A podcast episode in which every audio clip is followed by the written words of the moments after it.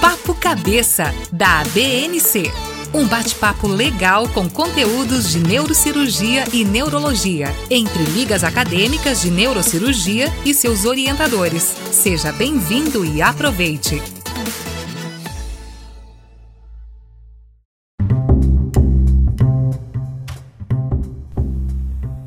Olá a todos, eu sou o Dr. André Giacomelli e venho aqui anunciar o nosso segundo episódio do Papo Cabeça, uma forma legal de aprender sobre neurocirurgia e neurologia por meio de perguntas e respostas conduzidas por alunos das Ligas de Neurocirurgia da Academia Brasileira de Neurocirurgia e seus orientadores. No episódio de hoje, o acadêmico Rafael Carapeba conduzirá um bate-papo com o neurocirurgião Atahualpa Strapasson sobre hipertensão intracraniana. A conversa abordará do diagnóstico ao tratamento dessa condição tão comum em neurocirurgia. Então é isso, meus alunos. O Papo Cabeça está no ar.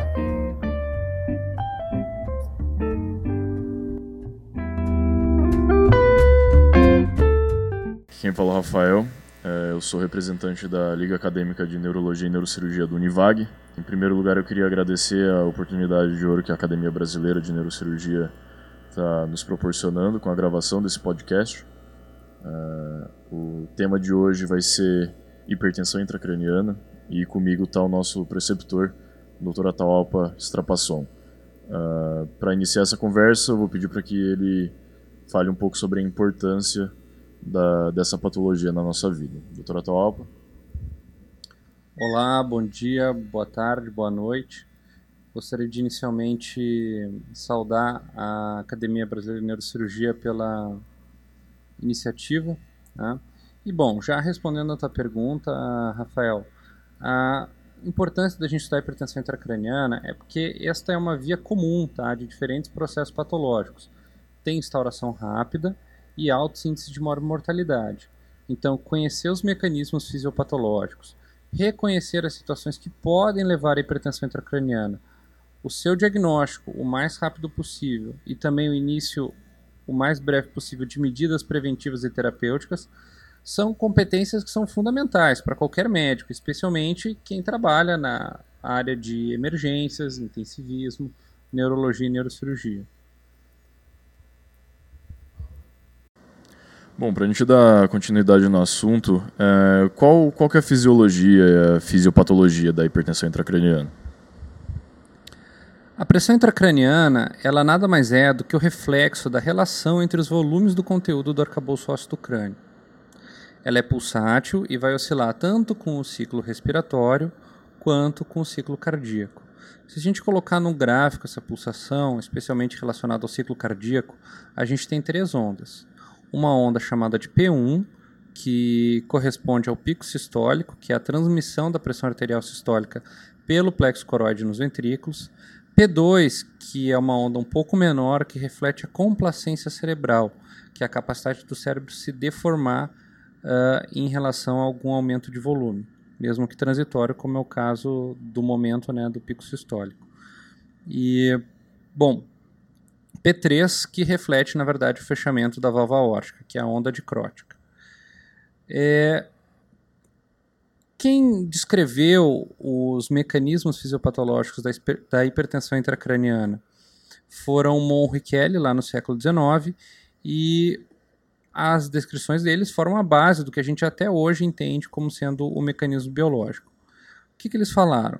Então, o conteúdo intracraniano é composto por três componentes. Primeiro, o parênquima cerebral, que é aproximadamente 80, 85% desse conteúdo o líquor, ou líquido cefalorraquidiano, 5 a 10%, e o sangue, 8 a 12%. Como comentado, eles estão contidos num compartimento fechado e inelástico, que é o crânio, exceto em crianças ainda com fontanela aberta, né? aí é um pouco diferente, mas a gente está falando aqui de adulto. Então, lá dentro, a pressão, na verdade, ela é distribuída de maneira desuniforme, porque a gente tem alguns compartimentos que são separados por grandes dobras de dura mater basicamente a foice do cérebro, que separa o hemisfério direito do esquerdo, e a membrana tentorial, que vai separar o espaço supra e infratentorial, certo? Bom, no momento em que eu tenho aumento de qualquer um desses componentes previamente comentados, vamos dar um exemplo. um hematoma que esteja se formando, eu tenho que necessariamente ter a redução de outro. Tá? Inicialmente, o que acontece é a saída do líquor do espaço intracraniano. Ele se desloca para a região subaracnoide e dali para o forame magno ou para a circulação sanguínea pelas granulações da aracnoide. Depois, o que, que acontece? É o aumento do retorno venoso pelas vias jugulares internas, principalmente. Se esses mecanismos não são suficientes para compensar o aumento de volume, eu posso ter aumento daí da pressão intracraniana e risco de alguns problemas. Pode haver redução do aporte de sangue arterial, com consequente isquemia, e mesmo deslocamento do tecido cerebral. E aí a gente vai ter as diferentes síndromes de herniação cerebral. É, tudo isso pode ser representado graficamente. Né? A gente colocando no eixo Y a pressão intracraniana e no eixo X o volume intracraniano, vamos ter uma curva uh, de progressão geométrica. Então, inicialmente, uh, o volume intracraniano pode até aumentar bastante, mas não há grande aumento da pressão intracraniana. Porém, no momento em que há o esgotamento daqueles mecanismos que eu comentei, aí a gente tem uma ascensão abrupta com aumentos grandes de pressão, mesmo com aumentos pequenos de volume. E aí é que a gente tem os problemas associados à hipertensão intracraniana. Entendi. E qual, qual que vai ser a função da, da circulação cerebral nesse, nesse, nesse mecanismo? Bom, o que a gente tem que entender é que, na verdade, a, o essencial para a gente manter as funções uh, biológicas do cérebro não é exatamente a pressão, mas sim o fluxo sanguíneo. Tá? O cérebro ele tem grande demanda energética e a gente precisa de um fluxo sanguíneo constante. Né? O que a gente considera normal é um fluxo de 50 ml para cada 100 gramas de cérebro por minuto.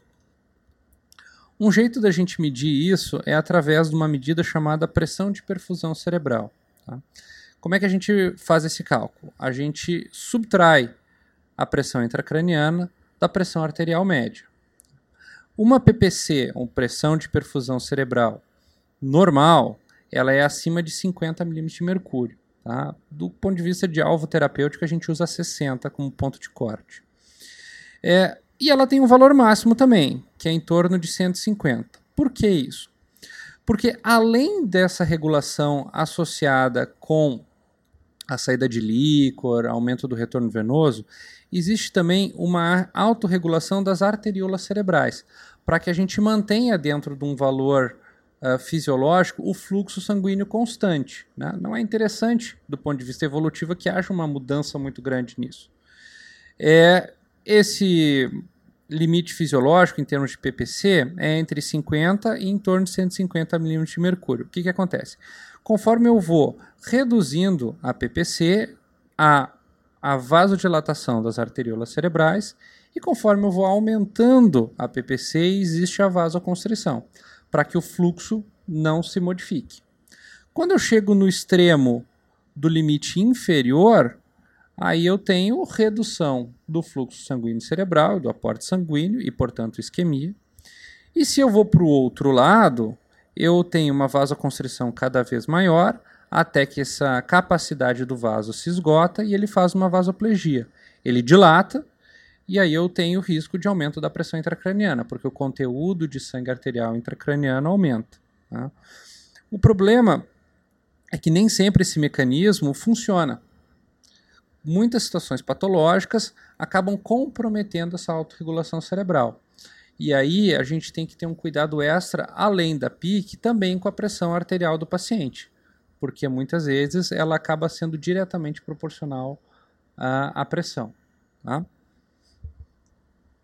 Bom, está estabelecida a nossa suspeita, a possibilidade do, do paciente estar tá com uma hipertensão intracraniana. Se eu olhar para o paciente, o que, que eu vou ver nele? Qual que vai ser o achado clínico? Qual que vai ser o achado radiológico é, que vai remeter à possibilidade da, do, do aumento da PIC?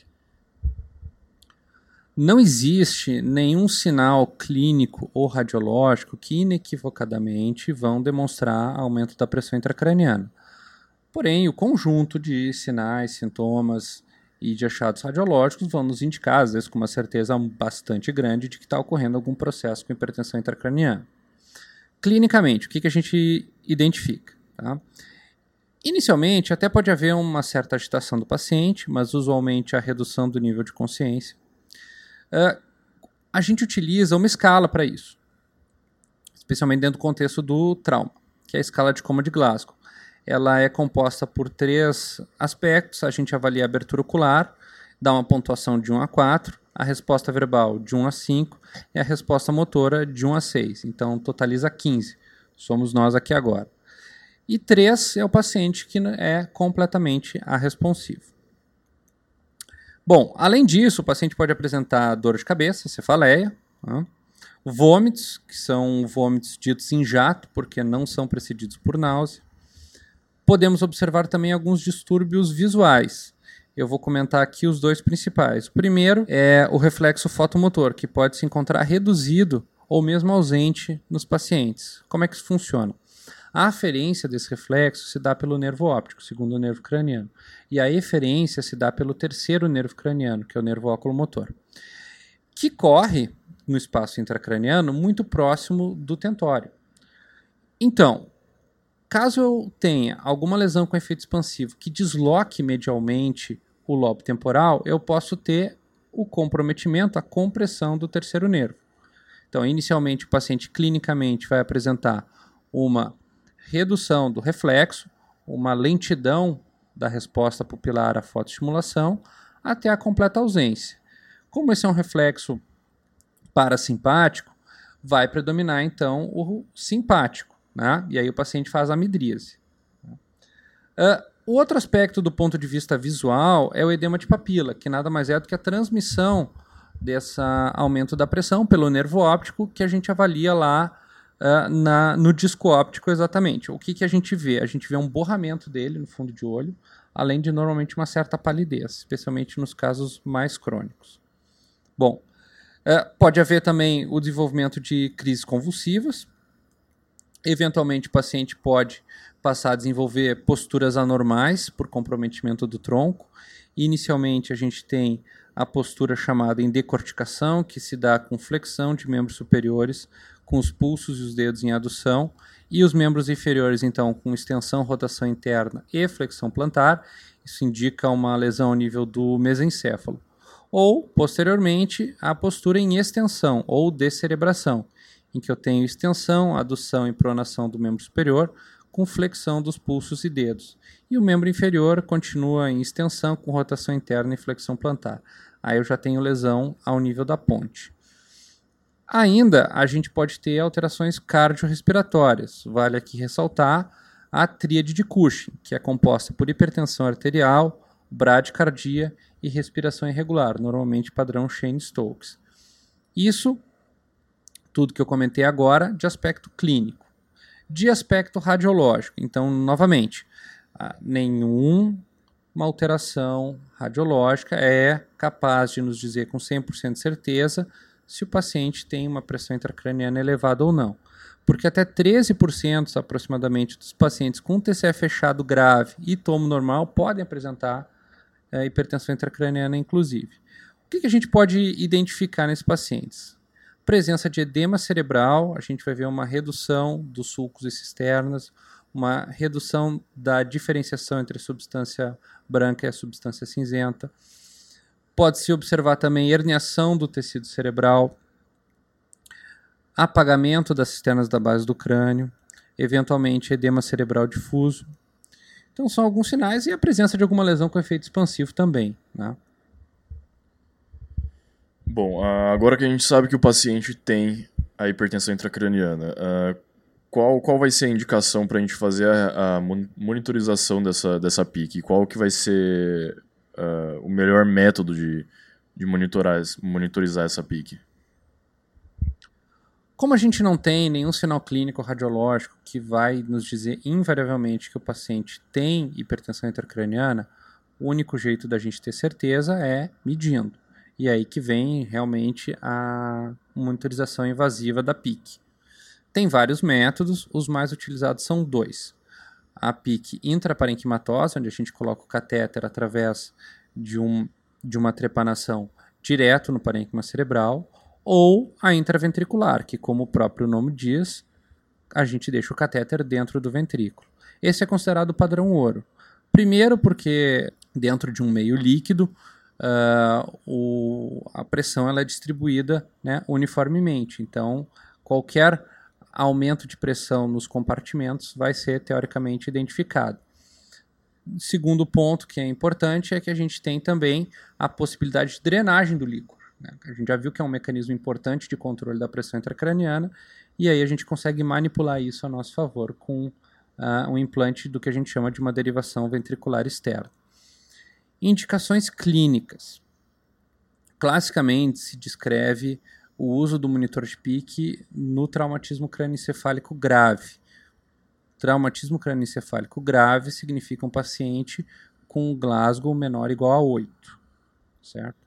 Esse paciente precisa ter a, a sua via aérea garantida, né? tem que ser entubado, só lembrando antes de tudo, porque ele não tem proteção da sua via aérea. É, e as indicações formais são, então, TCE grave, com uma tomografia de crânio alterada, ou, caso a tomografia de crânio esteja normal, se o paciente tiver pelo menos dois dos seguintes, que é uma idade maior que 40 anos, uma pressão arterial sistólica menor do que 90, ou uma postura justamente em flexão ou extensão. Claro que tem outras situações além dessa situação que eu comentei agora, que é a indicação clássica. Por exemplo, paciente que faz uma hemorragia subaracnoide e tem sangue intraventricular, desenvolve hidrocefalia aguda, além da gente precisar de uma derivação ventricular externa para justamente drenar esse líquido acumulado, a gente deixa também um monitor de pique para poder monitorizar esse doente. Outro exemplo, paciente que fez uma neurocirurgia e por alguma razão vai ter que ser mantido sedado. Então eu preciso ter algum parâmetro para saber como é que esse paciente está evoluindo, já que eu não tenho exame neurológico aí o implante de um monitor de pique pode ser útil. Tá, o paciente está na nossa frente, ele está sendo monitorizado e a gente tem que iniciar o tratamento. Uh, como que a gente vai fazer o, o manejo desse paciente?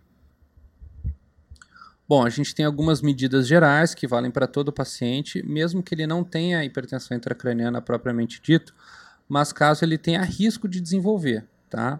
Essas medidas gerais são as seguintes: primeiro, cabeceira elevado, 30 a 45 graus.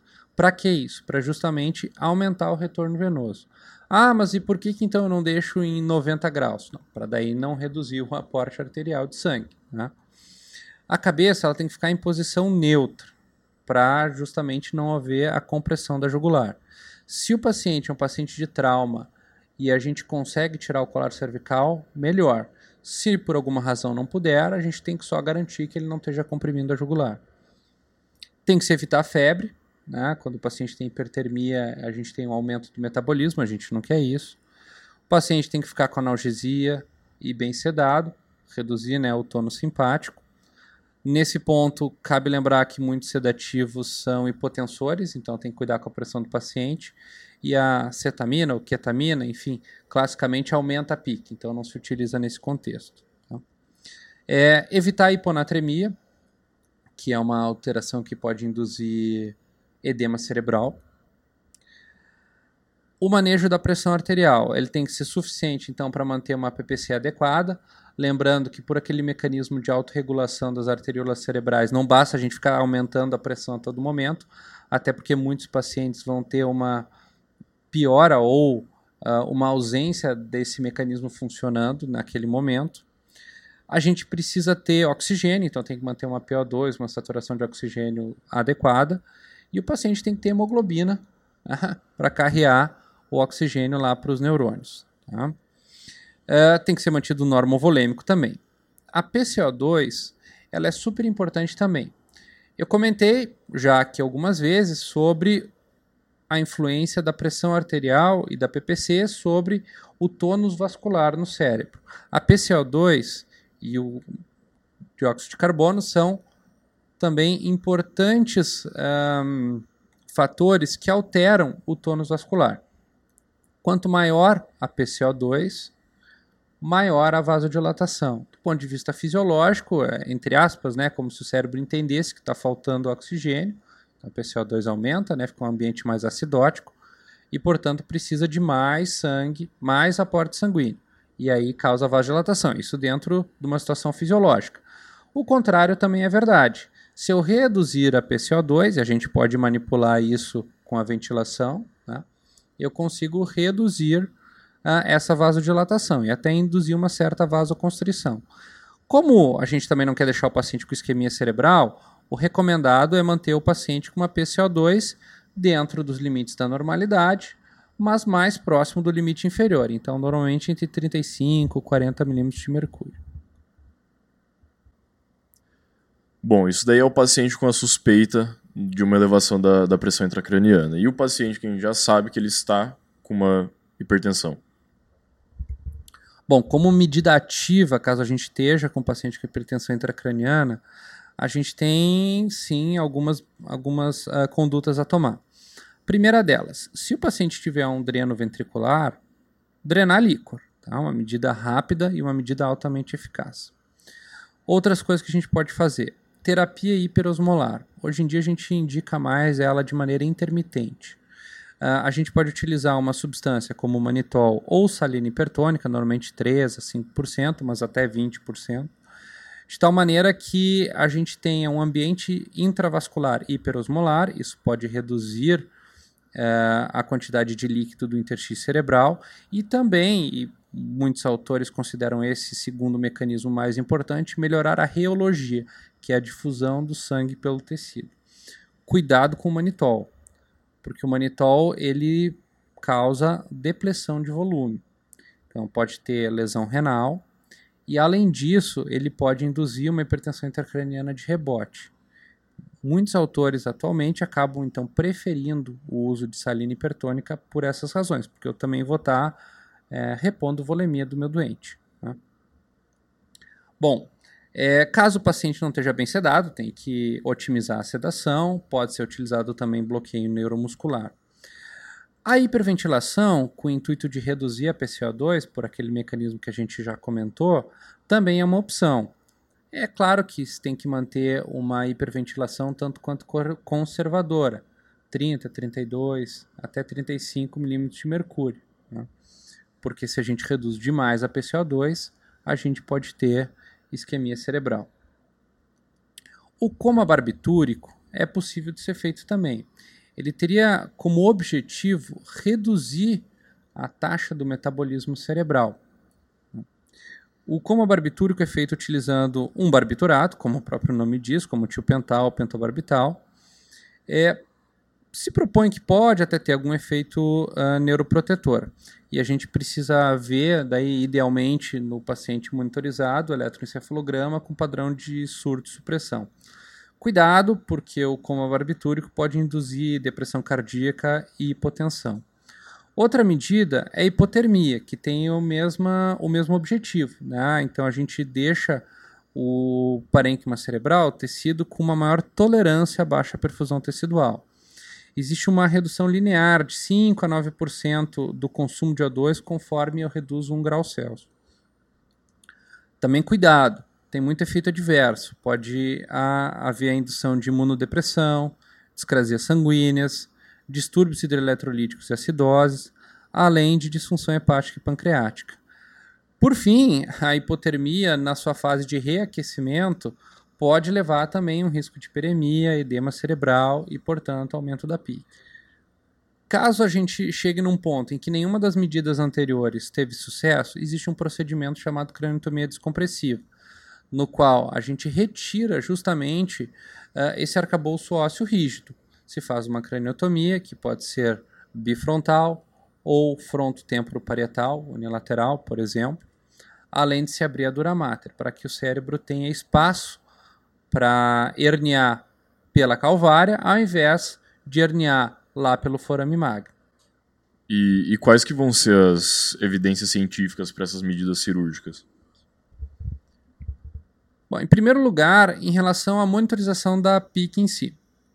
Ah, a gente tem uma série de estudos observacionais que demonstram o benefício e a utilidade do uso clínico da monitorização da pressão intracraniana. Do ponto de vista de ensaio clínico randomizado, a gente tem um ensaio que ficou bem famoso e até um tanto quanto controverso, que foi publicado em 2012 no New England Journal of Medicine que chama Best Trip, né, que não foi capaz de demonstrar, na verdade, benefício do ponto de vista de desfecho primário do uso da monitorização da PIC nesse contexto do TCE.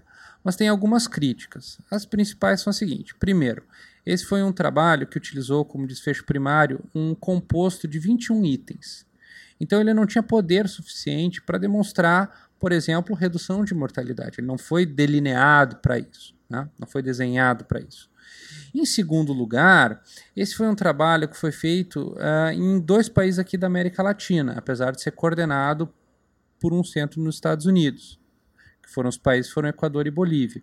E houve muito questionamento sobre, especialmente, os cuidados pré-hospitalares. Né? São países que têm lugares de difícil acesso, Talvez isso possa comprometer o jeito como os pacientes chegam nos serviços de alta complexidade de neurocirurgia e, portanto, o resultado final.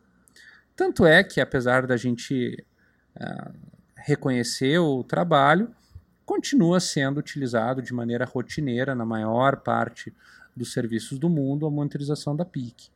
Agora, esse trabalho ele tem a importância de mostrar que talvez medir só a PIC ou a gente se basear só nisso não seja suficiente. Né? Então, isso nos lembra que existem outras medidas que a gente tem que levar em conta. Além da PAM que a gente já citou, vale lembrar, por exemplo, o consumo de oxigênio tecidual, que pode ser feito através de um catéter específico, ou a gente pode ter um consumo global, que é feito através dos catéteres de saturação do bulbo da jugular, por exemplo. Além disso, existem catéteres que nos permitem fazer o que a gente chama de microdiálise cerebral, análise metabólica local no cérebro. Hoje em dia também existem catéteres que medem fluxo sanguíneo cerebral, sem contar a medida do fluxo regional por meio de Doppler ou a monitorização eletroencefalográfica, que também são úteis no manejo desses pacientes. Com relação à cirurgia de craniotomia descompressiva, a gente tem um trabalho de 2011 que é de, chama DECRA, também foi publicado no New England, que avaliou o uso da craniotomia descompressiva, especialmente bifrontal, de maneira precoce, muito precoce. Então, os pacientes eram 15 minutos de hipertensão intracraniana, já havia a possibilidade de indicação. Esse trabalho não demonstrou benefício do procedimento. O outro trabalho que foi feito depois, até levando em conta essas dificuldades associadas ao DECRA, chama Rescue ICP, que ele avaliou uh, de maneira um pouco mais sistematizada o tratamento das fases anteriores à indicação cirúrgica. Né? Então, uh, dentro do seu protocolo, era mais estandartizado. E a craniotomia descompressiva ela foi reservada mais para aqueles pacientes que tinham uma hipertensão intracraniana persistente, então de 1 a 12 horas de hipertensão intracraniana, valores acima de 25. É, esse trabalho, sim, esse trabalho mostrou benefício, tanto é, a craniotomia bifrontal ou a fronto-temporoparietal. Foram as duas técnicas eram possíveis de ser realizadas no trabalho e mostrou melhora do desfecho, tanto do ponto de vista de mortalidade quanto de desfecho funcional para os pacientes. Certo, então nós chegamos no final do nosso assunto. É, eu gostaria de mais uma vez agradecer à Academia Brasileira de Neurocirurgia pela oportunidade. É, agradecer o nosso preceptor por ter nos dado o tempo dele para ter essa conversa com a gente. Uh, lembrando mais uma vez também que nós estamos na, no Instagram, @lanunivag, para caso vocês tenham alguma dúvida, que vocês queiram perguntar para o Dr. Atahualpa, ou então queiram saber mais de alguma coisa uh, estamos lá à disposição. Então, obrigado, pessoal. Queria agradecer também a 120db Produções pelo suporte técnico. Um grande abraço. Tchau, tchau.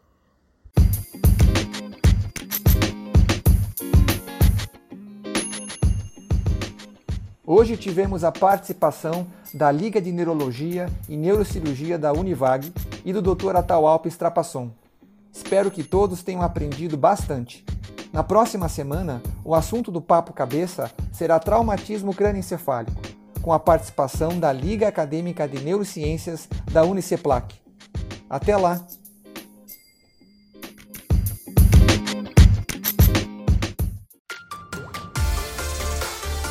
Essa foi a edição da semana do Papo Cabeça ABNC. Fique ligado, todas as terças um novo episódio. Até a próxima. Apoio Hospital INC.